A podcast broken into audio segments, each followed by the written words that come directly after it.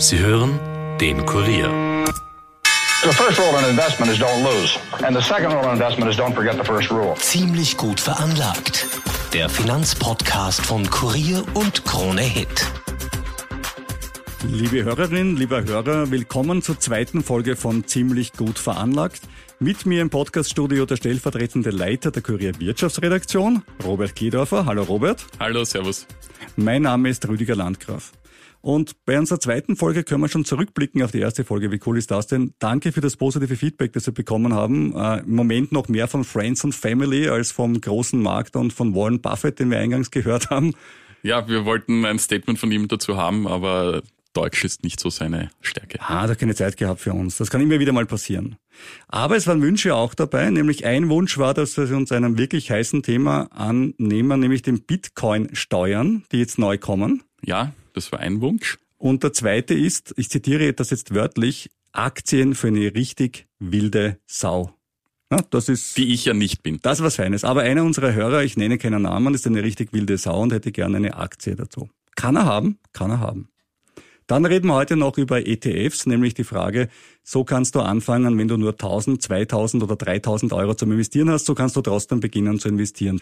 Aber eingangs muss ich dir eine Gewissensfrage stellen, lieber Robert. Wenn eine Aktie dreieinhalbtausend Prozent Gewinn gemacht hat, kann man die jetzt noch kaufen? Können schon. Ich würde es nicht tun. Ich hab's getan. Und Ja, warum wirklich? und welche das war, erzähle ich dir gleich. Aber zuerst schauen wir kurz in den Rückspiegel. Letzte Woche, wir haben groß gesprochen über Rivian und ich gebe es zu, ich gebe es zu, ich habe Rivian ein bisschen verarscht. Ja, ich habe ausgerechnet, pro Auto, das sie dieses Jahr verkaufen, haben sie eine Kapitalisierung von 100 Millionen Dollar, was mir für ein Auto viel erschien, dem Markt nicht, weil der sagt, das ist viel zu wenig. Diese Woche sind es nämlich schon 170 Millionen Dollar pro Auto. Yippie! Ich habe es dir gesagt, zugreifen. Ähm, Ist das irgendwie noch normal, was da abgeht? Also ist das irgendwie, also irgendwie nur verständlich? Nein, ist eigentlich überhaupt nicht normal. Also der Kurs hat ja um 70 Prozent zugelegt, allein in diesen paar Tagen. Und ähm, wäre mir selbst auch nicht in den Sinn gekommen, dass das so stark ist. Ich, ihr könnt euch erinnern, ich habe ja, glaube ich, 101 Dollar geboten. Da warst du wirklich, also da hast du dich jetzt wirklich ganz weit aus dem Fenster gelehnt für deine Verhältnisse. Ja. Und wurdest du belohnt für diesen unglaublichen Mut? Nein, natürlich nicht, weil der Handel dann schon bei 110 Dollar war. Und wie gesagt, jetzt sind es ja 170 Dollar und ja, weiter Ja, aufwärts. und steigst du jetzt noch mal ein? Gibt's da neue Order ab, wo du sagst, mit 175 bin ich dabei? Nein, ihr kennt mich ja, ich bin ein bisschen vorsichtig. Gerade in diesem Zusammenhang ist es mir ein großes Bedürfnis, Folgendes festzustellen. Erwähnungen von Aktien und anderen Veranlagungsmöglichkeiten in diesem Podcast stellen keine Anlageempfehlung dar. Kauf niemals Aktien oder was auch immer, nur weil du einmal davon gehört hast. Also wenn wir jetzt Rivian gesagt haben ein paar Mal, heißt das nicht, dass du bitte jetzt sofort rausgehst und dein gesamtes Geld in Rivian investierst.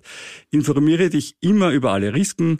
Robert und ich haben selbst Aktien und andere Wertpapiere. Und wenn wir mit dem Papier sprechen, das wir haben, sagen wir es auch dazu, damit wir nicht durch die unglaubliche Reichweite dieses Podcasts den Kurs in astronomische äh, Höhen treiben. Vielleicht sind wir schuld, vielleicht hast du Schuld mit dem Rivian letztes Mal im Podcast, dass die jetzt so abgegangen sind wie Schnitzel. Ja, kann sein. Wer weiß, wie viele Hörer jetzt Rivian-Aktien besitzen und schon wieder Danke sagen. Kann, kann passiert sein. Ich wünsche es allen. Ich wünsche es jedem, der bei der Party dabei war. Ich weiß nur nicht, wann sie zu Ende geht. Aber apropos Party. Es gibt eine Aktie, habe ich eingangs erwähnt, ist um dreieinhalbtausend Prozent gestiegen. Und ich habe sie noch immer und ich würde sie auch wieder kaufen. Bin ich verrückt? Ist das gut? Wie siehst du das?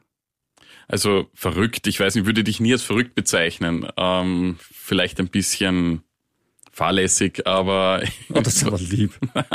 nee, also ich persönlich würde, wenn diese Aktie schon so hoch angezogen hat, würde ich da keinesfalls zugreifen. Also das Rätsel wird gelüftet. Welche Aktie ist es? Es ist Shopify. Kennen wir alle? Shopify kennen wir vielleicht noch nicht alle, aber wir kennen, wir arbeiten oft mit Shopify und wir verwenden es oft. Nämlich oft, wenn wir bei Webshops einkaufen, ist der im Hintergrund von Shopify gemacht. Das heißt, wenn du bei einem kleineren Webshop nicht unbedingt bei Amazon einkaufst, dann kann es durchaus sein, dass du mit Shopify schon zu tun hattest. Shopify hat, wenn ich vor fünf Jahren 1000 Dollar reingesteckt habe, was ich leider nicht habe, hätte es heute 40.000 Dollar. Und sie haben eine Plattform für Webshops entwickelt. Gegründet vom deutschen Tobias Lüttke. Der wollte ursprünglich übers Internet Snowboards verkaufen, hat dann gleich den Webshop dazu programmiert, weil er, und das wird dir gefallen, auf einem Schneider CPC 64 Programmieren gelernt hat, den von seinen Eltern zu Weihnachten geschenkt bekommen hat. Also liebe Eltern, Weihnachtsgeschenk, so ein alter Computer zum Programmieren kann zu was führen. Das ist ein richtiger Garagengründer. Absolut. Und äh, Tobias Lüttke hat heute äh, 5 Milliarden Dollar Privatvermögen. Also der Schneider-PC hat sie mehr als amortisiert, muss man sagen. Gratuliere, ja. Und die Frage natürlich ist, die ist extrem gestiegen, kann man die heute noch kaufen? Und ich habe es mir ein bisschen angesehen und habe mir angesehen, wie hoch das Kurs-Gewinn-Verhältnis der Aktie ist. Also, oder wie man auf Englisch sagen würde, das Price-to-Earnings-Ratio. Also sprich, wie hoch ist der Gewinn pro Aktie und was kostet die Aktie und wie ist das Verhältnis aus diesen beiden Zahlen. Und das ist bei Shopify 45, das ist schon deutlich mehr als der Schnitt an der Nasdaq. Der Nasdaq ja. hat 30 Schnitt, Standard Poor hat ungefähr 17 Schnitt, also der breitere Nicht-Technik-Aktienindex. Das heißt, die ist schon teuer, aber man muss eben sagen, Shopify hat nach wie vor extrem hohe Wachstumsraten. Und das ist der Grund, warum ich mir gedacht habe, da bleibe ich dabei. Shopify hat jetzt 46 Prozent mehr Umsatz und 50 Prozent mehr Gewinn gemacht im letzten Quartal im Verhältnis zum Vorjahr. Das ist insoweit spannend, weil ja eigentlich die Aktie durch Corona ein bisschen leiden müsste und trotzdem hat sie es nicht, trotzdem ist sie gut gestiegen und hat gut funktioniert. Und deswegen bin ich ganz glücklich. Ich habe zwar nicht so viel Gewinn gemacht, weil ich habe es jetzt seit eineinhalb Jahren, aber ein bisschen was ist auch bei mir hängen geblieben. Dann gratuliere ich dir. Das ist ja nett. Du hast einen Aktienvorschlag gemacht, nämlich wir sollten über Airbnb reden. Ja, Warum ist Airbnb in deinen Kopf geschossen? Weil Airbnb im Zuge der Corona-Krise doch ziemlich gelitten hat und jetzt eigentlich ein ganz gutes Comeback im vergangenen Quartal gefeiert hat. Die Umsätze sind wieder gestiegen, die Leute verreisen, klarerweise und Airbnb profitiert und ich denke, das wird auch so weitergehen. Ähm, vielleicht sprechen die Zahlen in Europa und vor allem in Österreich nicht dafür, dass die Corona-Situation wieder im Griff gekriegt worden ist, aber ich denke, weltweit betrachtet schaut es ganz gut aus und somit wird auch Airbnb weiter zulegen in meinen Augen. Das einzige Problem, das ich bei Airbnb sehe, ist, dass sie nach wie vor keinen Gewinn gemacht haben oder dieses Jahr in diesem Quartal keinen Gewinn gemacht haben. Das ist bei einem Geschäft, das ja schon relativ lang dabei ist und schon breit skaliert ist, irgendwann einmal eine Frage, dass man sagt, okay, wie kann das wirklich zu einer, zu einer Cash-Cow werden? Weil es ja auch ein Geschäftsmodell ist, das substituierbar ist. Es kann mehr andere auch so eine Plattform macht, wird ja auch gemacht. Booking.com ist in den Bereich reingegangen es und gibt, viele andere mehr. Ja, es gibt Nachfolger natürlich und, und das ist ja auch gut, weil Konkurrenz belebt den Markt. Ich denke aber, das ist der Branchenprimus und der wird hier auch weiterhin gut fahren und diese Aktie ist sicher eine Beobachtung wert. Ich habe diese Aktie auch. Ich habe Airbnb seit geraumer Zeit und ich bin damals rein bei 185, dann ist sie runter auf 130. Habe mir gedacht, ah, tolle Geschichte. Und habe dann bei 130 nachgekauft und jetzt sind sie bei 207. Also im Prinzip hat es für mich ganz gut funktioniert. Ja, wie gesagt, ich glaube, diese Aktie würde ich durchaus auch in Betracht ziehen. Wenn man mit Aktien Gewinn macht, ist das eine schöne Sache und man kommt in ein wirkliches Luxusproblem. Man muss diesen Gewinn versteuern, wenn man die Aktie verkauft. Das sind 27,5 Prozent des Gewinns in Österreich, Kapitalertragssteuer genannt. Bitcoins bis jetzt waren ja eine tolle Geschichte. Ich habe Bitcoins gekauft, die haben sich verdoppelt. Ich habe sie verkauft und habe das Geld in meinen Säckel gesteckt und konnte es brutto für netto ausgeben. Das soll jetzt vorbei sein. Diese das, schöne Zeit ist jetzt vorbei. Das ist jetzt leider wirklich vorbei. Die Bitcoin-Steuer ist für Anleger gedacht, die eben in diverse Kryptowährungen investieren. Und sie soll diese Anleger gleichstellen mit jenen, die Wertpapiere besitzen. Das bedeutet was genau für alle, die noch keine Wertpapiere besitzen und nicht wissen, wie man das versteuert? Das bedeutet, dass äh, die Bitcoin-Besitzer künftig beim Verkauf ihrer Bitcoins und anderer Kryptowährungen dann steuerfällig werden. Gut, also wenn ich heute eine Bitcoin kaufe und ich verkaufe sie in einem Jahr, dann zahle ich dafür von der Differenz, also Verkaufspreis minus Einkaufspreis, Steuer. Ja, 27,5 Prozent wie bei den Wertpapieren. Und wenn ich einen Verlust mache, bekomme ich Geld vom Staat zurück? Nein, wahrscheinlich. das, das nicht, aber man muss auch keine Steuer zahlen. Das ist doch auch schon mal was. Aber wenn ich einen Verlust mache im Bitcoin, dann kann ich theoretisch gegen Gewinne von anderen Finanzinstrumenten, die ich habe, gegenrechnen. Kann man gegenrechnen, ja. Okay, immerhin das. Also gerade bei Bitcoin ja eine spannende Sache, weil Bitcoin ja so unglaublich volatil ist. Also das ist ja echt die Frage, kann man kaufen und verkaufen auf die Art dann seine effektive Steuerlast senken? Weil das ja wirklich im Verhältnis zu vielen anderen Anlageprodukten ja sehr, sehr starken Schwankungen unterworfen Natürlich, ja. Ich weiß nicht, ob das jeder sich selbst ausrechnen kann, ob sich das dann auszahlt.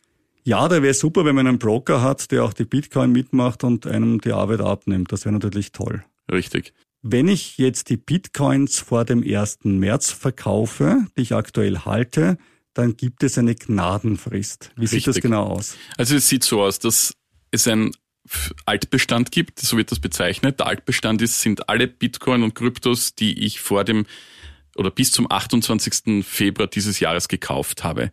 Diese sind auch in Zukunft immer steuerfrei. Alles, was ich ab 1. März 2021 gekauft habe, muss ab äh, 1. März 2022 beim Verkauf versteuert werden. Da können wir nur froh sein, dass Österreich ein kleines Land ist. Wir sind ein kleines Land, man muss es immer wieder betonen. Wenn so eine Regelung in den USA eingeführt wäre, hätte es auf den Bitcoin-Kurs sicher extrem tolle Sicher Auswirkungen, ganz große weiß, Auswirkungen, ja. am 28. Februar, kein Schalter nächstes Jahr, am 28. Februar verkaufen einfach sehr viele Leute Bitcoins, weil sie keine Steuern zahlen wollen. Das wäre sicher spannend. Aber Österreich nehme ich, werden wir nicht spüren wahrscheinlich im Kurs. gell? Österreich hat das eigentlich jetzt auf den Kurs oder auf die Kurse keinerlei Einfluss. Dass man auf Bitcoin Steuern zahlt, hängt ja davon ab, ob man damit Gewinn macht. Und das ist ja eigentlich gar nicht so unwahrscheinlich, weil in der letzten Zeit war der Bitcoin-Kurs ja für die, die es haben, ein Grund zur Freude. Ja, der ist wahnsinnig raufgegangen. Der hat die, den Kurs wieder mal einen Rekord erreicht von mehr als 67.600 Dollar. Und das wird damit erklärt, dass die Inflation in den USA so stark zugelegt hat. Das haben wir auch letzte Folge ja bereits besprochen mit mehr als 6 Prozent. Und die Investoren suchen sich halt ähm, die, die Veranlagungsmöglichkeiten, wo wirklich was zu holen ist. Und da haben sie gedacht, hey, Bitcoin, da geht noch sehr viel. Ist auch sehr viel gegangen. Es ist aber dann gleich darauf in den nächsten Tagen wieder auf 60.000 Dollar runter.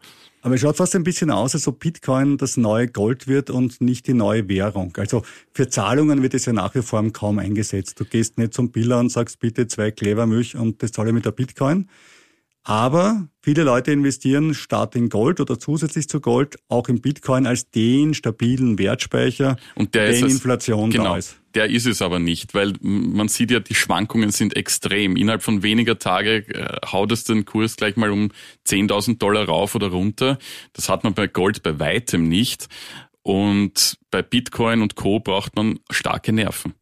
Deswegen, Robert, an dich die Frage, bist du schon auf den Bitcoin-Zug aufgesprungen? Ich habe es mir kurzzeitig überlegt, über einen Fonds oder über einen ETF hineinzugehen, habe mich aber noch da nicht so ganz rüber getraut. Also ich war, ich war ganz mutig, ja. Ich war, ich war ganz mutig. Ich habe mir 0,035 Bitcoins gekauft. Vor ungefähr, also im April in etwa. Und die sind von einem Wert von damals 1000 Euro auf circa 2000 Euro gestiegen. Und da denkst du natürlich nachher, hätte ich doch mehr genommen. Aber das ist immer so beim Anlegen und ich denke es mir trotzdem nicht, weil ich sehe es wie du, es ist ich kapiere es einfach nicht. Es gibt sicher Leute da draußen, die das sicher viel besser können als wir. Aber mir ist eine Sache, von der man sich ausdenkt, dass sie einen Wert hat und auf einmal glauben es alle. Skurril, das ist komisch, dass ich das sage, weil Gold macht das auch, das stimmt. Aber Gold macht halt den Schmäh schon seit 4000 Jahren.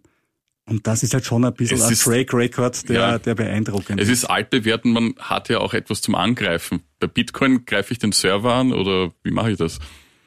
Ja, gut, das ist, sehe ich nicht so, weil ich habe auch ein Aktienportfolio bei einer Online-Bank. Also wenn ich dir sage, ich würde es angreifen, ist es auch nicht möglich. Es sind auch virtuelle Zahlen auf meinem Handy. Ob dann daneben steht äh, Netflix, Disney oder, oder Bitcoin, macht jetzt vom, vom, vom Look and Feel für mich nicht so den Mörderunterschied. Ja, aber dahinter stehen ja richtige Unternehmen, außer vielleicht Wirecard oder so. Aber prinzipiell Unternehmen mit Wert und Stabilität. Bei Bitcoin sehe ich das in dieser Form nicht. So wie Rivian. Gerade den. Wert angesprochen hatten eingangs. Ja. Das stimmt, ja. Also Bitcoin wahnsinnig hoch und was weiter raufgeht oder runtergeht, die Antwort wird es hier nicht geben, weil wir haben einfach keine Ahnung. Das, man muss es ehrlich sagen, oder? Es gibt Dinge, da kennen wir uns ein bisschen aus, aber Es ist an der Börse prinzipiell immer ein bisschen tricky zu sagen, jetzt geht's rauf oder runter. Ähm, Und bei Bitcoin ist es noch viel, viel schlimmer. bei der Börse habe ich gewisse Indikatoren. Ich habe einen Ausblick, den, den die geben müssen im Quartalsbericht. Ich sehe die letzten Quartalszahlen, ich sehe die Entwicklung, ich sehe volkswirtschaftliche Daten, wie sie sich auswirken. Da habe ich ein paar Parameter, aber bei Bitcoin, außer viele Leute wollen es, Ja, definitiv. Wir haben vorher über zwei Aktien gesprochen. Wir haben über Bitcoins gesprochen. Das heißt ganz einfach, wenn ich jetzt 1000 Euro zur Verfügung habe, nehme ich die 1000 Euro und investiere sie ein bisschen Shopify, ein bisschen Airbnb und dann geht sie vielleicht noch ein 0,0001 Bitcoin aus. Ist eine gewisse Art von Streuung, aber vielleicht nicht die ideale Streuung. Aber wie mache ich das dann wirklich, wenn ich relativ mit wenig Geld anfangen, so wie wir alle mal mit geringem Geld angefangen haben. Wie kann ich da investieren, ohne wirklich alles auf ein Pferd zu setzen? Ja, am besten über eine, ein Mittel, wo mehrere, ein Korb sozusagen, wo mehrere Sachen drinnen sind. Nämlich ein sogenannter, und wir haben das Codewort schon gesagt, ETF, ein Exchange Traded Fund. Fund. Und du warst so nett und hast dich die Woche ein bisschen mit dem Thema beschäftigt. Welche, welche ETFs, welche Funds sind dir aufgefallen? Vielleicht ganz kurz noch, für die, die die letzte Folge nicht gehört haben. ETFs sind Fonds, die sehr, sehr billig sind, die investieren in viele verschiedene Aktien, könnten auch Anleihen sein, könnte auch Gold sein, aber in viele verschiedene Produkte. Und das Tolle dran ist, die sind vergleichsweise günstig. Jetzt nicht günstig im Sinne, dass die wenig kosten, aber günstig, dass die Gebühren für diese ETFs sehr gering sind, weil normalerweise zahlen wir vier Prozent Aufschlag bei Es gibt einen Ausgabeaufschlag bei Investmentfonds und laufende jährliche Gebühren und die sind bei, bei ETFs eigentlich sehr überschaubar. Also so 0,2 bis 0,4 in dem Bereich Prozent.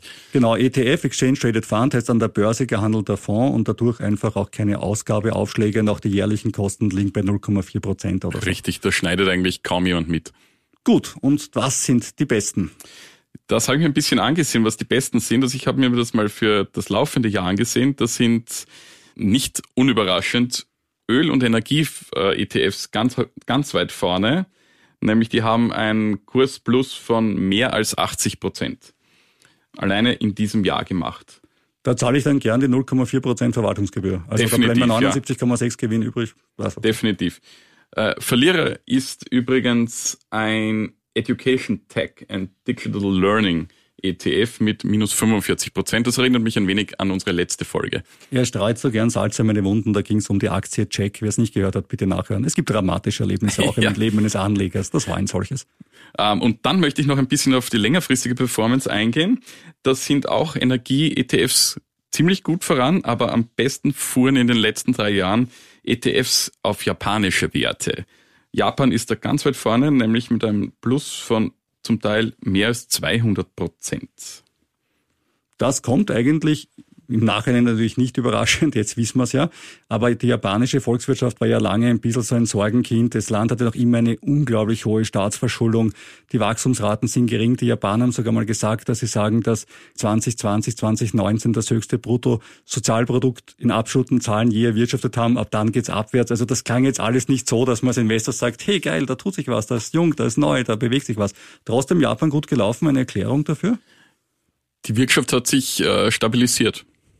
Also die waren vorher schon ein bisschen unterbewertet quasi und jetzt sagt man, die rennen ja, die ja. auch immer und das funktioniert ja im Großen und Ganzen. Es, irgendwann muss es ja auch dort wieder aufwärts gehen, nachdem es eigentlich jahrelang nichts wirklich, äh, nichts wirklich vorging, vorwärts ging. Gut, und was sind die absolut schlechtesten, haben wir schon gesagt, der Education Fonds. Ja, ich mag mich nicht gar nicht daran erinnern. Passt. Hast du noch einen, hast du einen, der noch schlechter ist vielleicht? Um Nein, der ist wirklich ganz weit voran, Danke. aber auf, auf, auf drei Jahre gesehen ist das ein Banken-ETF in Europa mit minus 53 Prozent. Gut, das bringt uns zum nächsten Thema, nämlich Banken. Also das ist eine etwas uncharmante Überleitung, weil um einen ETF zu kaufen, brauche ich ja in irgendeiner Weise eine Bank.